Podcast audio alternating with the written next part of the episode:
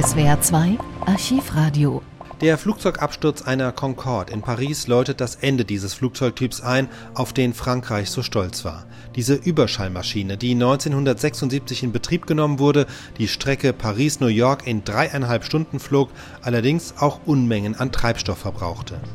Auch am 25. Juli des Jahres 2000 sollte sie diese Strecke fliegen, mit 100 überwiegend deutschen Charterurlaubern an Bord.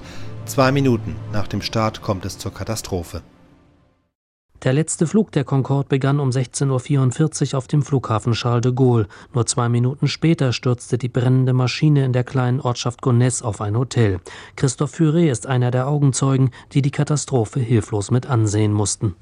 Euh, euh, ich habe die Katastrophe vom Fenster meines Büros aus verfolgt. Unsere Büros befinden sich in der dritten Etage. Sie sind parallel zur Startbahn angeordnet. Die Concorde ist gestartet und dabei war schon ein Triebwerk in Flammen, so dass sie gar nicht erst die normale Reisehöhe erreicht hat. Sie ist dann noch eine Zeit lang in dieser niedrigen Höhe weitergeflogen und dann ist sie senkrecht in einem 90-Grad-Winkel nach links weggestürzt und ist dann gerade runtergestürzt auf das Hotel. Und da hat es eine Explosion gegeben, sofort eine unglaubliche große Explosion. Obwohl umgehend Katastrophenalarm ausgelöst wurde und Rettungsmannschaften vom Flughafen, aus den umliegenden Orten und aus Paris schon nach wenigen Minuten am Unglücksort eintrafen, kam für die meisten Opfer jede Hilfe zu spät. 113 Tote, das ist die offizielle Bilanz. Vier Tote im Hotel, neun Besatzungsmitglieder und 100 Fluggäste. Unter ihnen ein Österreicher, ein Amerikaner und zwei Dänen. Die anderen 96 sind allesamt Deutsche.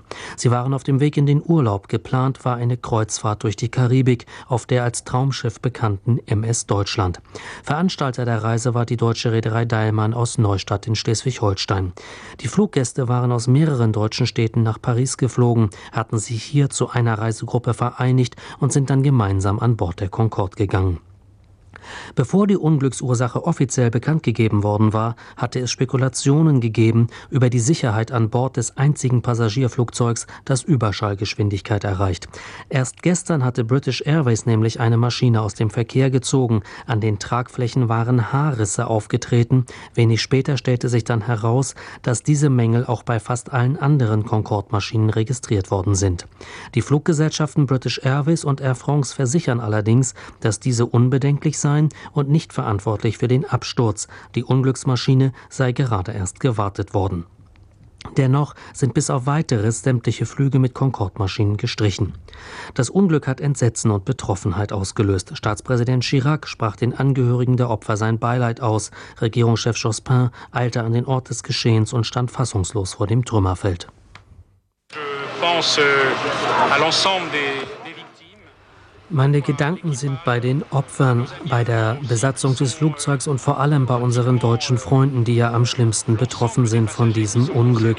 Ich denke aber auch an die Verletzten, die es gegeben hat in dem Anbau des Hotels in diesem Ort Gonesse, der so furchtbar betroffen ist von diesem Unglück. Soweit ich weiß, ist die medizinische Versorgung der Verletzten sichergestellt.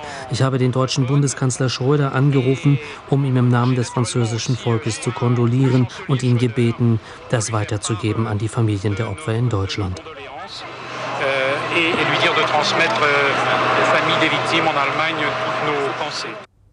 Mittlerweile wurden mehrere Krisenstäbe eingerichtet in Paris, bei den Reiseveranstaltern und auch beim Auswärtigen Amt in Berlin. Von dort aus werden Angehörige der Opfer informiert und auf Wunsch nach Paris begleitet. Nach dem Absturz stellen Air France und British Airways zunächst alle Concorde-Flüge ein. Kurz darauf wird den Fluggesellschaften auch die Zulassung für die Concorde entzogen. Ein Jahr später finden wieder kommerzielle Flüge statt. Doch die Passagiere bleiben aus und so hat der Betrieb wirtschaftlich keine Perspektive mehr. Im November 2003 fliegt die Concorde zum allerletzten Mal.